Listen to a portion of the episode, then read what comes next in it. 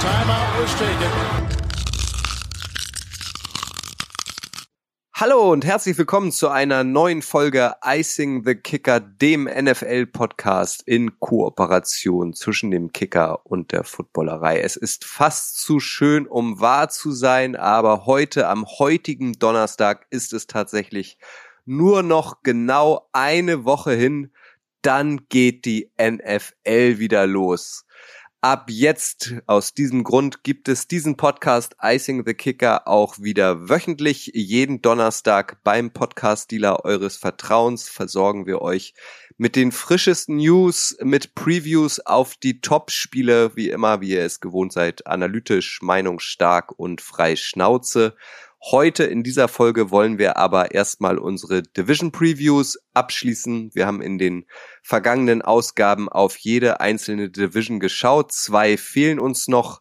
Heute ist das die AFC West, die wohl beste Division der NFL und die NFC West mit dem Titelverteidiger, den Los Angeles Rams, die gleichzeitig heute in einer Woche am 8. September auch die neue Saison zu Hause gegen die Buffalo Bills eröffnen. Mein Name ist Kutsche, ich bin aber natürlich nicht alleine. Dabei sind heute auch der Patrick Mahomes Buchautor und Chiefs-Fan Daniel aus der Footballerei. Moin Daniel. Moin. Und André vom Kicker ist auch dabei, seines Zeichens Fan der San Francisco 49ers. Moin André. Moin, schön wieder da zu sein mal. Ihr merkt, wir haben einen Vertreter aus der AFC West dabei mit den Chiefs und einen Vertreter der NFC West mit den 49ers und wollen jetzt gleich einsteigen, äh, vorauszuschauen. Das machen wir wie immer in Form von Thesen. Ähm, ich werde den beiden eine These um die Ohren hauen sozusagen und äh, dann werden wir darüber sprechen, ob das denn eine steile These oder eine berechtigte These ist. Und am Ende ähm, bedienen wir uns bei den Wettquoten aus Las Vegas, den Over-Under-Quoten, was die äh, wahrscheinlichen äh, Saisonsieger angeht äh, und werden da dann unsere Einschätzung abgeben. Aber erstmal vorneweg, ihr beiden. Ich habe es angesprochen, nur noch wenige Tage. Man kann die Stunden fast an einer Hand abzählen. Freut ihr euch auf die neue Saison? Ja, auf, auf jeden Fall. Ähm, jetzt ist die lange Offseason endlich vorbei. Ähm, jetzt gerade bei meinen Niners war ja letzte Woche noch mal ein bisschen Überraschung ähm, mit der Vertragsverlängerung von Jimmy Garoppolo. Das ähm, hat jetzt die Vorfreude noch mal etwas äh, durchgewirbelt. Da ähm, gab es nochmal wieder andere überraschende Themen, aber prinzipiell freue ich mich mega auf die neue Saison. Äh, kann losgehen. Die Offseason war jetzt echt lang genug. Äh, denk mal, das wird Daniel auch nicht anders gehen. Ganz genau. Äh, mit äh, meinem Co-Autor des Patrick Mahomes Buches äh, fahre ich ja nächste oder fliege ich nächste Woche Donnerstag nach Dallas und äh, wir sehen äh, nicht nur NFL wieder in der Glotze, sondern dann wirklich im Stadion. Und äh, da freue ich mich sehr drauf. Das ist, glaube ich, irgendwie mein Jahreshighlight aktuell. Und äh, von daher äh, wird das wird das sehr sehr schön. Sehr gut. Wenn ihr es bisher noch nicht gemacht habt, drückt gern auf den Abonnieren-Button dieses Podcasts, dann verpasst ihr künftig keine Folge. Immer Donnerstag nachmittags kommt sie automatisch frisch in eure Podcast-Box. Wir steigen ein in die Division Preview. Wir machen das alphabetisch und fangen deswegen mit der AFC West an. Und ich würde sagen, wir starten direkt auch mit den Kansas City Chiefs. Äh, letztes Jahr in den Playoffs gescheitert, ähm, vorm Super Bowl, ähm, die Jahre davor, die zwei Jahre davor jeweils im Super Bowl gewesen, einmal gewonnen, einmal verloren. Daniel, an dich als Chiefs-Fan, als Chiefs-Sympathisant die These, kein Wide Receiver der Kansas City Chiefs erreicht die 1000 Yard Marke. Was sagst du dazu? Trotz Patrick Mahomes. Ja, oder gerade wegen Patrick Mahomes, ähm, wie, wie man es nun mal nimmt. Ich glaube, ich glaube, dass äh, sich dieses Team gerade in der Offensive einfach unfassbar verändert hat in der Offseason. Tyreek Hill ist weg, äh, D-Rob, äh, die Marcus Robinson ist weg. Äh, insgesamt äh, gibt es aber relativ viele neue Receiver. Äh, wir haben extra ähm, da habe ich ganz genau hingehört, äh, nicht gesagt, äh, Receiver über 1000 Yards. Ich bin mir sehr, sehr sicher, dass äh, Travis Kelsey wieder über 1000 Yards erreichen wird, damit einen weiteren Tight End Rekord aufstellen möchte wird oder auch möchte. Äh, aber Juju, äh, Marquez Valdez Scantling, McCall Hartman, Sky Moore und Justin Watson sind die Wide Receiver, die gerade im Roster sind. Vielleicht kommt noch Fontaine dazu.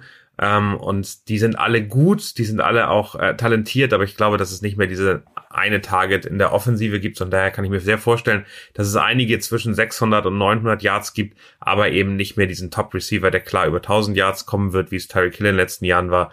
Daher würde ich da mitgehen. Trotzdem glaube ich, um dann äh, die, die These noch etwas zu erweitern, dass Patrick Mahomes der Quarterback mit den meisten Yards äh, in der Luft äh, sein wird und da ähm, die Liga anführen könnte. André, ähm, Daniel hat es angesprochen, Tyreek Hill ist nicht mehr da, wurde getradet zu den Miami Dolphins. Das heißt, dieses dreiköpfige Monster, was wir aus den vergangenen Jahren äh, von den Chiefs kannten mit Mahomes, Travis Kelsey und Tyreek Hill, ist nicht mehr da. Ähm, Daniel klingt positiv. Was ist so dein Bauchgefühl, was die Chiefs Offense ohne Tyreek Hill, so den Go-To-Guy der letzten Jahre angeht, betrifft? Ja, gar nicht so schlecht, würde ich mal sagen. Ähm, natürlich ist es nicht gut, Tyreek Hill zu verlieren, das ist ja klar. Ähm, aber die, die Defenses hatten sich ja letzte Saison schon besser, immer besser auf die Chiefs Offense eingestellt. Ähm, so wird man das halt ein bisschen besser verteilen müssen, wird vielleicht dadurch auch ein bisschen weniger ausrechenbar. Was man halt natürlich verliert, ist wahrscheinlich diese, diese Möglichkeit, einfach mal wieder durch ein 50 plus Yard Gain wieder ins Spiel zurückzukommen, was, was Hill da irgendwie ähm, immer geboten hat. Aber ansonsten denke ich, ähm, gerade mit Mahomes als Quarterback und äh, Head Coach Andy Reid ähm, muss man da nicht zu pessimistisch sein. Und ihr seid es natürlich sowieso nicht. Der Vollständigkeit halber, Josh Gordon gab es auch noch im Kader der Chiefs, der ist aber gecuttet worden. Josh Gordon, ein, ein Übertalent, ähm, ist vor ein paar Jahren wie Phoenix aus der Asche äh, in der NFL angekommen, hat alle begeistert, hat aber ein großes Problem, ein großes Drogenproblem. Ähm, ihm wird äh, der allgemeine, sehr regelmäßige Konsum ähm, von Weed, von Marihuana nachgesagt. Der wurde jetzt gecuttet, den sehen wir leider nicht, Daniel. Ich find's schade, weil ich hätte gern gesehen, ich hätte ihn gern nochmal gesehen, also dass er irgendwie nochmal eine Chance bekommt, um zu zeigen, dass doch eine Menge in ihm steckt. Ja und nein. Also ich glaube, für die, für diese Offense ist es das beste Zeichen, dass so ein Spieler, so ein, so ein immer noch Hochkaräter dann äh, es nicht schafft, in den Kader reinzukommen. Das spricht auf der einen Seite einmal für diese junge Receiver-Truppe, die, äh, die dann wirklich mithalten kann auf dem Niveau. Auf der anderen Seite fand ich es sehr, sehr schön zu sehen, wie positiv der sich auch vom Chiefs Kingdom verabschiedet hat, wie positiv der sozusagen diese ganze Stimmung auch mitgenommen hat. Und wer weiß, wenn er woanders nicht hinkommt, äh, dann kann der Weg ja schneller, als man immer denkt, zurückführen, auch, äh, auch zu den Chiefs. Ähm, aber nicht nur der wurde gecuttet, auch Doris Fontaine, der ist jetzt im Practice Squad, wurde äh, rausgenommen.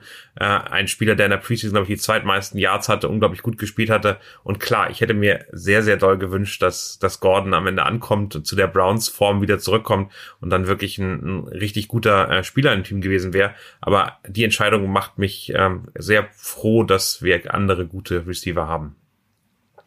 Vielleicht noch zwei, drei Sätze zur Defense der Chiefs. André, äh, ich habe es einleitend gesagt, die AFC West, die wohl beste Division ähm, der NFL. Da haben wir die Denver Broncos, ähm, über die wir natürlich auch gleich noch sprechen, mit Russell Wilson neuerdings. Ähm, wir haben die Las Vegas Raiders, über die wir gleich noch sprechen, mit Devonte Adams äh, neuerdings. Wir haben die Los Angeles Chargers mit Top Quarterback Justin Herbert. Also gefühlt werden da die Punkte nur so purzeln. Ähm, ist die Chiefs Defense deiner Meinung nach dafür gewappnet auf dieses wahnsinnige Offensivpotenzial, äh, was uns in der AFC West erwartet? Ja, ich denke mal, sie wird sich auf jeden Fall ein bisschen steigern müssen im Vergleich zur Vorsaison. Ähm, nochmal nachgeschaut, letztes Jahr hatte die, die Chiefs Offense hatte tatsächlich die, die bisschen steigern müssen im Vergleich zur Vorsaison. Ähm, nochmal nachgeschaut, letztes Jahr hatte die, die Chiefs Offense hatte tatsächlich die, die wenigsten Drives der NFL. Es lag natürlich auch ein bisschen daran, dass die, die Defense die gegnerischen Offenses nicht so gut vom, vom Feld bekommen hat. Ähm, wie gesagt, ich denke mal, die Defense, die Front Seven muss da sich wenigstens gen äh, NFL-Mittelmaß annähern, äh, um da dagegenhalten zu können. Ähm, ähm, Tyron Matthew haben sie verloren. Ähm, Chavarius Ward auch auf Cornerback. Dafür haben sie ja mit ähm, dem Rookie George Kaleftis ganz gut gedraftet für die Line. Ähm, der muss halt natürlich dann gleich abliefern. Denke mal, da kann man ganz ähm, positiv sein, äh, optimistisch sein, dass das auch gut klappen wird. Ähm, ja, ich denke mal. Ich, steigern müssen sie Ehrlicherweise muss ich dem etwas widersprechen. Für mich, äh, genannt Furious George schon in, bei den Chiefs-Fans, der muss eigentlich noch gar nicht abliefern, weil äh, da haben sie sich ja einfach auch nochmal äh, Unterstützung geholt. Frank Clark, glaube ich, ist ein ganz anderer Typ, ähm, der jetzt geworden ist, aber mit Carlos Dunlop äh, haben sie eben, äh, Dunlap natürlich, haben sie ähm, am Ende jemanden geholt, äh, der noch vor Kalaftis stehen kann und ihm irgendwie schützen kann. Also ich glaube, gerade gerade die die die Front Seven, von der man immer spricht, die ist eher stärker geworden, weil sich eben Frank Clark äh, aufgehört hat, Alkohol zu trinken, äh, eine ordentliche Diät und Fitnessprogramm äh, gemacht hat. Der sieht aus wie ein anderer Typ. Ähm, und ähm, ich glaube, der schlechteste Teil der Defense war immer das äh, Backfield mit äh, so Leuten wie Dan Sorensen oder Neiman. Ähm, die waren irgendwie echt äh, Kaliber, ich, ich laufe nur mit. Ähm, und äh, es ist total schade, dass der Honey Badger auch nicht mehr da ist. Ich glaube, das ist ein ganz großer Name. Ty ähm, Tyron Matthew, der nicht mehr, nicht mehr im Kader ist, aber insgesamt fühlt sich auch die Defense stärker an und das Geld von Tyreek Hill, was sie da gespart haben, haben sie, glaube ich, ganz bewusst auch dahin eingesetzt, äh, die Defense zu verstärken. Und mein Gefühl ist, dass die Defense, die wird keine Top-Defense der Liga sein. Never ever. Aber die könnte irgendwie irgendwo zwischen 14 und 18 aufschlagen. Und das reicht dieser Offense, um, ähm, um das Team tief in die Playoffs zu bringen. Gut, ihr beiden, dann legt euch doch mal fest, in Las bei den Buchmachern werden die Chiefs gerankt mit 10,5 prognostizierten Siegen in der Regular Season. Geht ihr over oder geht ihr under? Also was wir bisher noch nicht erwähnt haben, ist, dass die Chiefs auch einen sehr harten Schedule dieses Jahr haben. Ähm, Gerade in die ersten Wochen ähm, spielen sie von den ersten acht Spielen äh, spielen sie gegen Teams, die letztes Jahr einen Winning Record hatten auch starke Offenses dabei. Da muss ich natürlich die Defense dann auch schnell finden, die, die junge Defense. Ähm, trotzdem, ähm, wie ich vorhin schon sagte, Mahomes und Reed, ähm, da kann ich nicht undergehen. Also deswegen gehe ich hier auf jeden Fall over. Ich muss ehrlich mal sagen, ich habe einmal die ganze NFL durchgetippt am Wochenende. Das geht, dauert gar nicht so lange, so 20, 30 Minuten. Bei mir stehen die Chiefs am Ende trotz harten Schedule bei 13-4. Von daher gehe ich over. Okay, soll ich auch mitmachen? Aber hallo. Okay, dann ähm, ich gehe auch over. Also zehn Siege für die Chiefs wäre zu wenig. Äh, ich glaube nicht, dass sie deutlich mehr als elf holen. Wahrscheinlich holen sie elf, was letztlich in meinen Augen auch wieder reichen wird für den Division-Titel. Aber sie werden auf jeden Fall über zehn Siege holen und damit sind wir schon bei einer Over-Quote. Es geht weiter mit den Raiders. Äh, ich hatte es angedeutet, dort spielt jetzt der beste Passempfänger der NFL, so kann man ihn, glaube ich, nennen, der vergangenen Jahre, nämlich Devonta Adams. Der ist von den Green Bay Packers ins Zockerparadies äh, gewechselt. Allein seinetwegen kann man, glaube ich, schon sagen, dass die Offense, der, dass mit der Offense der Raiders zu rechnen sein muss. Derek Carr ist da weiterhin Quarterback. Da gab es in den vergangenen Jahren immer mal wieder Gerüchte, er sei nicht mehr so richtig gewollt, ähm, aber er bleibt. Äh, die beiden haben auch eine Verbindung, eine Verbindung aus der Vergangenheit. Derek Carr und Devonta, Adams, die müssen sich also nicht neu kennenlernen. Und ähm, sie haben einen neuen Head Coach, die Raiders, nämlich Josh McDaniels.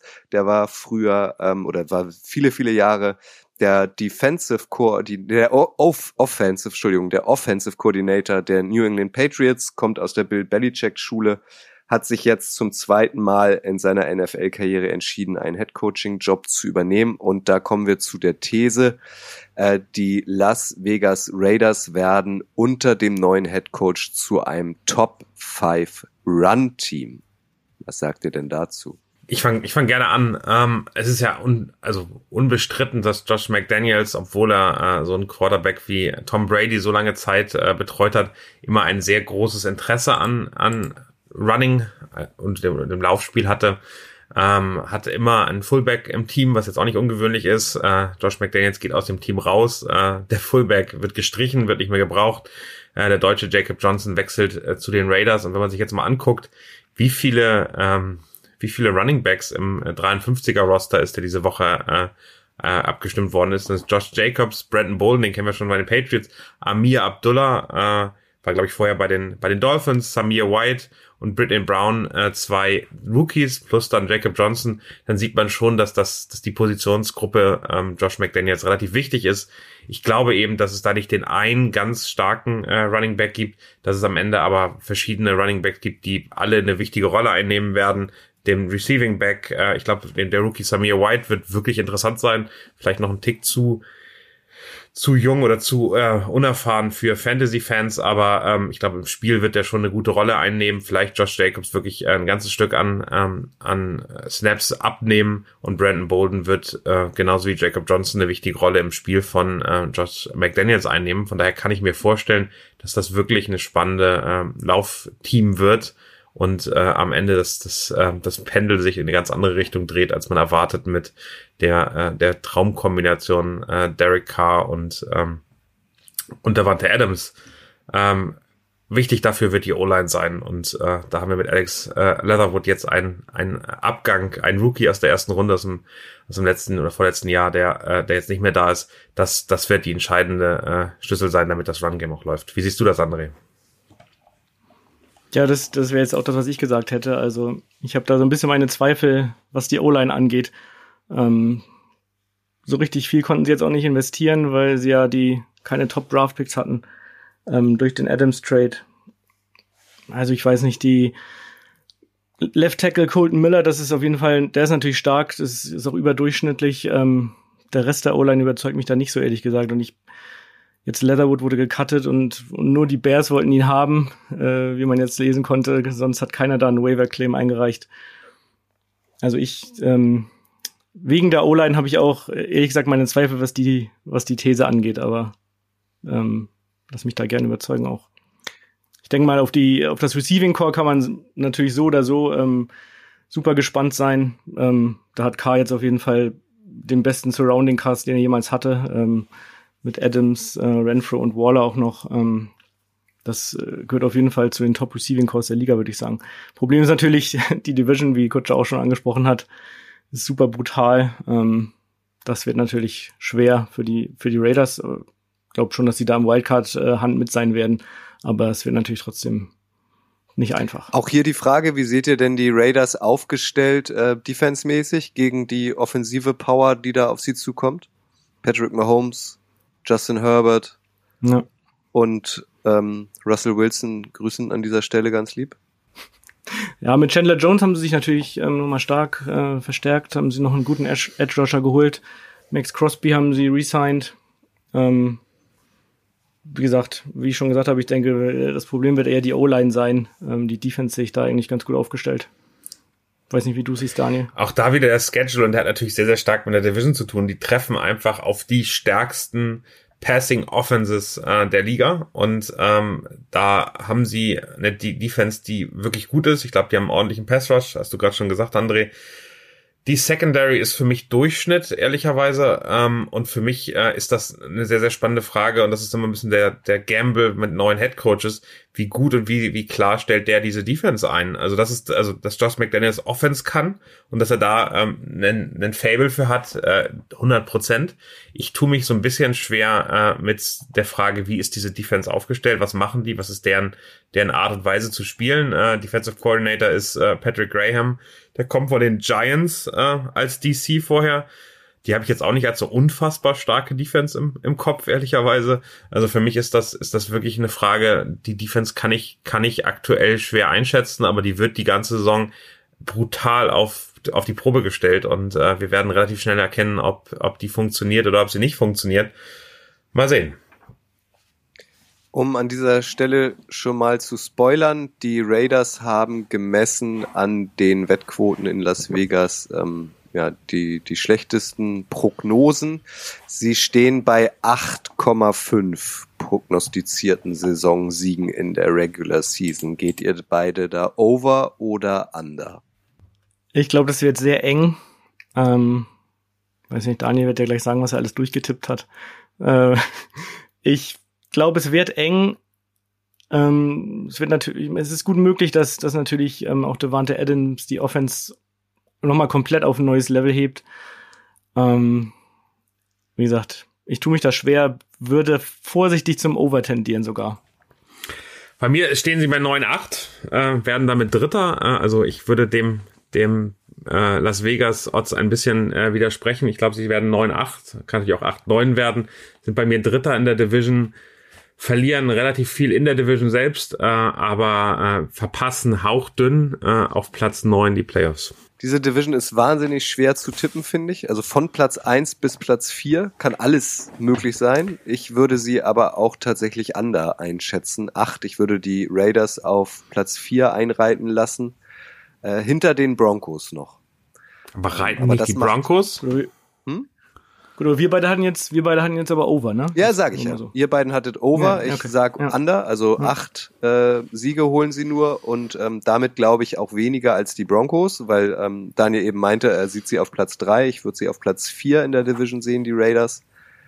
Und deswegen lasst uns doch zu den Broncos gehen. Natürlich der größte Name, Russell Wilson, nach gefühlt 300 Jahren bei den Seahawks versucht er jetzt nochmal sein Glück bei den Broncos, hat ein talentiertes, allerdings auch sehr junges äh, Waffenarsenal, was seine Würfe angeht. Ähm, wir wollen uns hier bei denen aber auf die Defense erstmal ähm, verbeißen und haben die These aufgestellt, äh, Patrick Surtain wird der Interception Leader mindestens der AFC, wenn nicht sogar der gesamten NFL. Was sagt ihr denn dazu? Also, also ich denke, die die Secondary ist auf jeden Fall das Prunkstück in der Defense. Ähm, die ist richtig stark ähm, mit Certain und auch Justin Simmons auf Safety natürlich. Ähm, Certain wird, der hat jetzt ein richtig starkes Rookie-Jahr hingelegt und ich denke mal, dass ihm da auch ein riesen, riesen Sprung im zweiten Jahr zuzutrauen ist. Ob es dann wirklich zum Interception-König quasi reicht, äh, wird man natürlich sehen, aber ich denke mal, einen Sprung wird er auf jeden Fall machen. Die, ich bin völlig bei dir. Diese Secondary ist, ist ähm, auf jeden Fall eine Top 8, wenn nicht sogar eine Top 5 äh, Secondary in der Liga und äh, kann ganz stark mitmachen. Und gerade die Entwicklung von so jungen Spielern wie Patrick Sutain ist da, ist da extrem, extrem wichtig. Ähm, gerade so im zweiten Jahr nach einer wirklich beeindruckenden Rookie-Saison kann der, kann der einen riesigen Schritt machen und ähm, ich meine, am Ende ja auch ein Top-10-Pick gewesen. Äh, ich tue mich schwer, weil dieser Front Seven einfach nicht so doll ist. Also äh, wenn man sich anguckt, ähm, was da an Druck auf den Quarterback gemacht werden kann, ähm, dann, dann finde ich das etwas schwierig. Und das macht es natürlich für Patrick Sertain auch schwieriger, äh, Sex, äh, Picks, was auch immer zu holen. Also gerade für diese ganze Defensive tue ich mich da unglaublich schwer zu sagen, was machen die, weil wenn ein Quarterback wirklich viel Zeit hat, dann wird er den auch sicher platzieren und sich dann angucken, welche Reads er hat und äh, gerade wenn er wenn, wenn, wenn Patrick Sertain gut deckt, wenn er gut da ist, dann eben äh, nicht, nicht diese Möglichkeiten haben. Von daher tue ich mich schwer mit der These, äh, weil der eben auch lebt von seiner, äh, von seiner Front Seven. Was aber auf jeden Fall passieren ja, wird glaube, in dieser Division ist, ähm, dass es wilde Würfe geben wird. Dafür ist Patrick Mahomes ohnehin bekannt, Justin Herbert ist dafür bekannt, der Derek Carr hat auch einen starken Arm. Also es ist auf jeden Fall nicht unwahrscheinlich, ähm, dass ein äh, ähm, Safety Cornerback äh, Pass äh, Abfangjäger äh, aus dieser Division in, in den Top 5 der NFL stehen wird. Das kann man auf jeden Fall einfach mal so raus. Total, aber, aber auch da, die, alle Teams, über die wir da reden, äh, haben ja mehr als einen Top-Receiver. Also es ist ja am Ende nicht so, ähm, wir setzen Patrick Sotain rauf und der schattet dann irgendwie einen Receiver da an, weil also Renfro und Davante Adams wir haben Mike Williams und äh, wie heißt, heißt der zweite Kollege äh, Keenan Allen bei bei den bei den Chargers. Wir haben bei den Chiefs drei oder vier äh, Receiver. Ich glaube, das Problem ist, der wird unfassbar wenig Bälle auf sich kriegen. André, du wolltest eben noch was sagen? Nee, ich wollte auch generell zur Defense sagen, dass ich auch glaube, dass die jetzt ähm, nach Vic Fangio schon noch vielleicht ein bisschen einen Schritt zurück machen wird. Ähm, auch, auch in Denver ist ja alles ausgetauscht worden. Neuer Head Coach äh, mit Nathaniel Hackett, ähm, der von den Packers kam, neuer Offensive Coordinator, neuer Defensive Coordinator. Das und neuer Quarterback, das wird sich natürlich auch alles ein bisschen finden müssen. Ähm, natürlich, da ist der Schedule vielleicht einigermaßen dankbar. Es geht ja erst gegen die Seahawks und, und äh, Texans, bevor es dann richtig ähm, schwierig natürlich wie bei allen äh, Teams aus dieser Division auch wird. Aber ja, die Defense ist auch bestenfalls solide, würde ich sagen. Dann lass uns nochmal über die Offense sprechen. Russell Wilson ist da natürlich die Figur. Das wird äh, für viele für ähm, Verwunderung, für äh, eine Neuigkeit stehen, ähm, Russell Wilson zukünftig hauptsächlich in Orange ähm, bestaunen zu können. Der hat alles gesehen bislang in der NFL, ist schon lange dabei, auch Super Bowl Champion Seid ihr eher optimistisch oder eher pessimistisch, dass er in Colorado funktioniert? Ich fange ich fang gerne an. Ähm, ich ich bin also prinzipiell erstmal optimistisch, dass ein Russell Wilson ein Leben auf dem Feld leben wird, was er in Seattle nicht kennt. Er hat eine Offensive Line, die ist nicht Liga-Höchstwert, sondern eher Durchschnitt, aber das hatte er in Seattle nie. Also in Seattle war diese Offensive Line immer das, das Schwierigste und aus der Erfahrung kann ich äh, von den Chiefs sagen, Patrick Mahomes hat sich, als er dann plötzlich eine O-Line hatte, die funktionierte, sehr schwer getan, weil er eigentlich immer noch im Panikmodus war und immer äh, Angst hatte, erstmal nach rechts und links rauszugehen und das auch ein Problem in der letzten Saison oder Anfang der letzten Saison war, ähm, dass er eben, äh, obwohl die Pocket gehalten hat, äh, trotzdem irgendwie nach rechts und links gescrambled ist, weil er Angst hatte, dass da irgendjemand doch durchkommt, weil er es eben nicht anders kannte. Ich glaube, dass ähm, ich glaube, dass diese dieses Team und das liegt weniger an Russell Wilson, das liegt sehr sehr stark auch an äh, an dem Coaching Staff, auch der ist neu und ich glaube, das ist äh, für mich eigentlich das größte größte Fragezeichen. Nathaniel Hackett kommt aus äh, Green Bay, hat damit ähm, hat damit wahrscheinlich einem der erfolgreichsten oder dem, dem, an der besten äh, Quarterbacks überhaupt gearbeitet. Aaron Rodgers hat Aaron Rodgers aber in der Zeit wirklich äh, ein bisschen an die Leine genommen. Der hat nicht mehr die wilden Würfe gemacht, sondern der durfte Kurzpass spielen. Und ähm, ich glaube, dass, dass das nicht das Spiel ist, was Russell Wilson gewöhnt ist. Der läuft gerne, der wirft gerne tief, ist wahrscheinlich der neben Patrick Mahomes mit dem stärksten, mit dem äh, mit der härtesten Kanone äh, im Arm und den jetzt auf Sicherheit und Kurzpassspiel zu setzen und äh, abzuwarten mit seinen Reads, da, da prallen für mich Welten aufeinander. Und ich glaube, das finde ich einfach unfassbar interessant zu sehen, ob das funktioniert. Also dieser Coaching-Staff, äh, Justin Outen, der OC, kommt ja auch aus Green Bay, äh, trifft auf einen Quarterback, der äh, in der Welt äh, bei den Seahawks machen durfte, was er wollte, seinen Spielstil gefunden hatte, aber nie viel Unterstützung äh, in der O-Line bekommen hat, trifft jetzt plötzlich auf eine bessere O-Line und soll sich dann eben wahrscheinlich einer bestimmten Struktur anpassen. Das, ähm, das könnte unfassbar gut klappen, aber meine Wahrscheinlichkeit ist eher, dass das auch ganz schön schief gehen kann, gerade in den ersten paar Spielen. Von daher bin ich sehr gespannt, ist vielleicht wahrscheinlich die Offensive, auf die ich am meisten mich freue, weil ich äh, wirklich sehen möchte, wie sich das entwickelt. Ich habe aber noch äh, Bauchschmerzen dabei. Ja, ähm, sehe ich auf jeden Fall genauso und, und wie sie da eine gute Mischung finden. Und Wilson auf dieses ähm, Spiel von Hackett auch dieses Quick Passing Game dann irgendwie einlässt und, und wie sie da eine gute Mischung finden. Und natürlich auch ein bisschen welchen, welchen Wilson wir dann da zu sehen kriegen. Also nach seiner, äh, vor seiner Verletzung hat er ja richtig gut ähm, aufgezockt, äh, zu sagen. Danach war das, schien er da so ein bisschen an Athletik eingebüßt zu haben, äh, was natürlich sein Spiel auch zu einem ganz großen Teil ausmacht. Also muss man schauen, ob der, ob das wieder der alte Russell wird oder jetzt ist er auch schon 33, glaube ich. Ähm, ja, bin ich auch super gespannt, genau wie Daniel. Ähm, das Receiving Core auch hier natürlich echt äh, super, dass er da hat mit ähm, Jody und Sutton und Patrick, wenn er wiederkommt. Oder auch ähm, KJ Hamler noch so als Deep Threat, das könnte natürlich auch unter Wilson ganz gut klappen.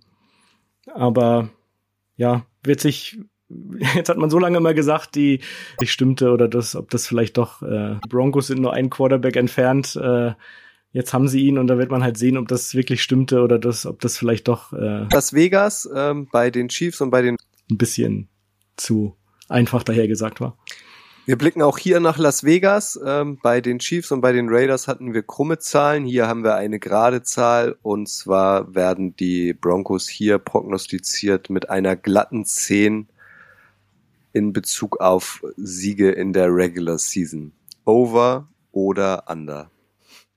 Äh, auch hier, ich finde es auch super schwer zu beurteilen. Ähm, wie gesagt, alles äh, glänzt so schön neu, hieß es mal. Äh, bei dem Team natürlich auch ähm, schwer vorherzusagen, wie, wie ähm, Russell einschlägt. Der etwas leichte Start könnte helfen, aber ich würde hier eher zu Under tendieren. Daniel? Ich sehe es auch so, also die starten mit 2-0 gegen, gegen die Seahawks und die Houston Texans und äh, dann äh, nimmt die Tragödie ein bisschen äh, seinen Lauf, weil ich sehe sie weder gegen die 49ers noch gegen die Raiders auswärts, die Colts, die Chargers, äh, sehe ich sie wirklich im Vorteil. Und das Endprogramm, wenn es dann so ein bisschen um die, äh, um die Wurst geht, ist einfach echt hammerhart. Also Ravens, Chiefs, Cardinals, äh, Rams, Chiefs, Chargers die letzten sechs Spiele und äh, wenn sie Glück haben, gewinnen sie für mich da ein oder zwei Spiele nur. Von daher, ähm, also wenn sie Glück haben, es kann auch 0-6 ausgehen, wenn, äh, wenn das Team irgendwie schon down ist. Von daher sehe ich sie am Ende bei acht Siegen, ähm, weil also das wird ein hammerhartes Programm und gerade wenn Russell Wilson am Anfang noch nicht so richtig funktioniert, gehen sie mit 2-4, starten sie äh, das tut mir so ein bisschen leid, äh, genau, weil wir alle immer gesagt haben, der eine Quarterback und dann wird's das. Ähm, ich, vielleicht würden wir anders denken, wenn äh, neben Nathaniel Hackett eben doch Aaron Rodgers äh, zu den Broncos gewechselt ist. Das wollten sie ja die ganze Offseason, bis der sich dann die, den Vertrag verlängert hat. Aber ähm, ich habe meine Zweifel und komme auf äh, am Ende den Rekord von 8 zu 9 äh, und die Broncos verpassen leider Gottes die Playoffs. Das glaube ich auch. In den Playoffs werden die Broncos nicht stattfinden. Ich sehe sie auch under, under 10. Äh, ich sehe sie aber, wie gesagt, ähm, vor den Raiders. Sie werden meiner Meinung nach auf Platz 3 in dieser Division landen. Hinter den, und die fehlen uns noch, ähm, äh, Los Angeles Chargers. Ein Team, ähm, dem schon seit Jahren zugetraut wird, jetzt endlich den großen Wurf zu landen. Wenn man auf deren Roster guckt, ist man schon länger beeindruckt. Jetzt haben sie seit kürzerer Zeit mit Justin Herbert auch wirklich einen absoluten Top-Quarterback, der die NFL im Sturm erobert hat. Und jetzt auch heißt es wieder, ja, die Chargers, die Chargers, die muss man auf dem Zettel haben. Die kommen total weit. Bisher haben sie sich gefühlt immer selbst ein Bein gestellt. Äh, und in diese Richtung geht auch die These, Justin Herbert wird MVP, aber die Chargers ähm, ereilt wieder ein frühes Saison aus. Was sagt ihr dazu? Auf jeden Fall. André, aber das ist doch unser grandios. Job. Wenn Wer MVP wird, ist letztlich ein bisschen schwierig vorherzusagen. Ähm, ich denke, Herbert hat auf jeden Fall. André, aber das ist doch unser grandios. Job. Wenn das einfach wäre, dann müssten wir hier doch nicht sitzen. naja. Wenn das einfach wäre, würde es ja auch Las Vegas nicht geben. Ähm, ja, äh, ich kann es mir gut vorstellen, er hat wirklich überragende Saisons hingelegt. Ähm, war der erste Quarterback zum Beispiel, der in seinen ersten beiden Spielzeiten 30 Touchdown-Pässe ähm, geworfen hat in der, in der NFL-Geschichte. Ähm, ist halt ein mega Arm.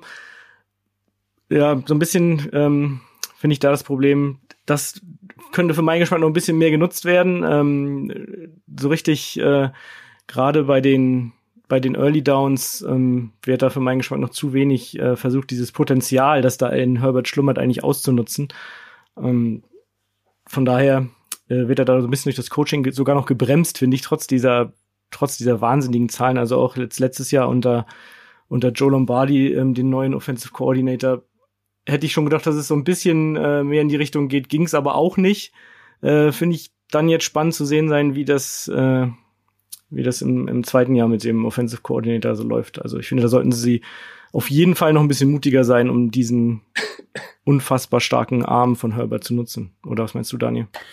Also auf dem Papier ist dieses Team der Chargers ein Top 3 NFL-Team. Also die haben eigentlich fast keine Schwächen. Ähm, und ähm, das muss man einfach mal so anerkennen, dass äh, die auf jeden Fall äh, Mitfavorit äh, für die Division sind, wenn man sich einfach nur die Positional Units anguckt und sieht, was können die. Ich bin, ich bin bei dir. Mir gefällt das Coaching gerade in der Offensive noch nicht, noch nicht so richtig. Ähm, jetzt haben wir die ersten Verletzungen bei denen. JC Jackson der Cornerback fällt länger aus. Ich weiß gar nicht, ob es jetzt ganz Season-Ending ist, aber ich glaube schon sehr tief in die Saison reingehen, was für mich eigentlich einer der, also fast noch, fast noch relevanterer Neuzugänge war als, äh, als Khalil Mack, der dazu gekommen ist. Interception-Leader der vergangenen Saison in der NFL. Ganz genau, kam von den Patriots äh, unfassbar äh, stark aufgetreten, hat diese Secondary massiv verstärkt. Ähm, der fällt jetzt aus. Bei Khalil Mack muss man mal wirklich gucken, äh, was hat der eigentlich noch im Tank? Äh, was, was kommt da noch? Der hat ja ein bisschen unter ferner Liefen bei den Bears gespielt da ähm, immer noch gute Zahlen aufgelegt, aber es waren eben die Bears in, in der letzten Zeit, da ging es irgendwie um nichts gefühlt, äh, zumindest relativ schnell. Ähm, und äh, von daher sehr gespannt, was der auf so einem Competitive Team dann, äh, oder was der aus so einem Team machen kann ich bin sehr gespannt. Ich glaube, wir wissen noch gar nicht, was Justin Herbert wirklich kann. Also der wird eben so an der Leine gehalten von den, von den, von der Struktur, von der äh, Statistik, ähm, die, die wir da alle sehen, dass er einfach nur kurze Pässe wirft und gar nicht so viel lang geht, obwohl er mit Mike Williams einen der krassesten ähm, und schnellsten äh, Receiver hat, der gerade diese Big Plays kann. Das wird auch viel zu wenig eingesetzt. Ich bin sehr gespannt, wie die Chargers auftreten, was sie, was sie machen. Ich kann mir vorstellen, dass äh, Justin Herbert lange im MVP-Race dabei ist, um deine Frage zu beantworten, Kutsche. Ich glaube, am Ende gewinnt Josh Allen diesen Titel in der Regular Season. Das war keine Frage, das war eine steile These. Josh okay. Allen wird dein MVP? Josh Allen wird mein MVP, deshalb bin ich heute hier auch im Bills-T-Shirt. Oh, sehr gut. Ich glaube, äh, um dich noch kurz zu verbessern, Kutsche, Interception Leader war, glaube ich, Trayvon Dix letztes Jahr von den Cowboys. Nicht, dass die User hier bei uns was Falsches. Fake News, ja. meinst du? Da, da schlägt der, da schlägt der Kicker zurück. Ja, sehr gut. Disharmonien hier zwischen der Footballerei Nö, und dem überhaupt Kicker. nicht. JC Jackson war, können wir das auch mhm. nochmal eben recherchieren? Second Screen mäßig, André, war aber auf jeden Fall auch weit vorne, oder? Denke schon auf jeden Fall. Ähm, ja, ich recherchiere das Sehr nebenbei. gut. Ansonsten seid ihr auch immer herzlich dazu eingeladen, E, uns Feedback zu geben, äh, B, uns, wenn uns irgendwas Falsches mal durchrutscht, an der, bei der Flut der Informationen uns zu berichtigen. Oder schreibt uns gerne über die sozialen Medien. Da haben wir immer einen Blick drauf. Auch die Chargers werden in Las Vegas mit einer glatten 10 gerankt, gemessen an den prognostizierten Saisonsiegen in der Regular Season, genauso wie die Broncos. Bei den Broncos seid ihr beiden, wenn ich mich richtig erinnere, ist ja jetzt auch schon ein paar Minuten her, ähm, undergegangen. Wie sieht das bei euch mit den Chargers aus? Wie wir schon, schon gesagt haben, die, die Puzzleteile sind auf jeden Fall mal wieder da, äh, zum x-ten Mal gefühlt bei den Chargers. Ähm, können sie dieses Jahr zusammengefügt werden? Wird man sehen. Ähm, ich gehe da aber auf jeden Fall ganz klar over. Ähm, das sollte zu schaffen sein, genau wie die Playoffs dieses Mal, die sie ja letztes Mal unglaublicherweise verpasst haben. Ähm, ich gehe over. Ähm, ich, ich hätte sie genau bei 10 gerade. Ähm, ich vom Gefühl her könnte ich mir auch vorstellen, dass sie elf oder zwölf Siege holen. Da sind einfach unfassbar viele knappe Spiele drin, wie Kutsch auch schon gesagt hat. In der Division ähm, kann da relativ leicht ähm, das Pendel in alle Richtungen gehen. Äh, ich bin noch vorsichtig optimistisch. Die können auch die Saison abreißen und kommen bei 13 oder 14 rein. Also ich glaube, für mich hat diese Division zwei Tiers, zwei, zwei Level in irgendeiner Form. Auf der einen Seite die Chiefs und die Chargers, auf der anderen Seite die Raiders und die, die Broncos. Das wird sich dann gar nicht so krass in den äh, Zahlen auslösen. also die einen kommen bei 8, 9 an, die anderen bei irgendwas zwischen 10 und 13. Ähm, das sind eben Kleinigkeiten, die dann am Ende sowas entscheiden können und unglaublich knappe Matches. Aber von der Qualität hat man zwei Teams, die weit in die Playoffs gehen können und zwei Teams, die aktuell noch nicht ganz da sind, wo sie gerne sein wollen würden. Äh, und die Chargers gehören auf jeden Fall zu denen, die in die Playoffs kommen. Den ganz großen Wurf traue ich ihnen auch noch nicht zu, aber ähm, man weiß es nie. Wir haben die Bengals letztes Jahr gesehen, da kann ganz plötzlich ein Momentum entstehen, was, was weit und tief in die Playoffs geht, was bis zum Super Bowl reichen kann. So eine Saison traue ich den Chargers auf jeden Fall zu. Ich würde es ihnen auf jeden Fall gönnen. Ähm, ich finde die Chargers, die ja auch Probleme haben, irgendwie so richtig Wurzeln zu schlagen in Los Angeles. Ähm, ich ich, ich würde es ihnen gönnen, sie haben es verdient. Sie gelten seit Jahren irgendwie mindestens als Geheimfavorit. Ich glaube, dass sich das in den beiden Spielen gegen die Chiefs entscheiden wird, äh, wer dann letztlich die Division gewinnt. Und da habe ich so leider bisschen die Vermutung, dass sich der Trend fortsetzen wird. Wenn es drauf ankommt, versagen die Nerven, das Verletzungspech, ähm, was auch immer. Sie werden meiner Meinung nach hinter den Chiefs in dieser Division landen. Sie werden auf jeden Fall, aber deswegen gehe ich over ähm, elf Siege mindestens feiern. Deswegen würde ich over gehen, auch an dieser Stelle. Ich habe mal nachgeschaut, André, natürlich hast du und der Kicker recht. Äh, Dix von den Cowboys mit elf Interception letzte Saison. JC Jackson dann mit acht. Also er ist nicht der Interception-Leader 2021 gewesen, sondern er war nur auf Platz zwei. Mittendrin statt nur dabei, sage ich an dieser Stelle.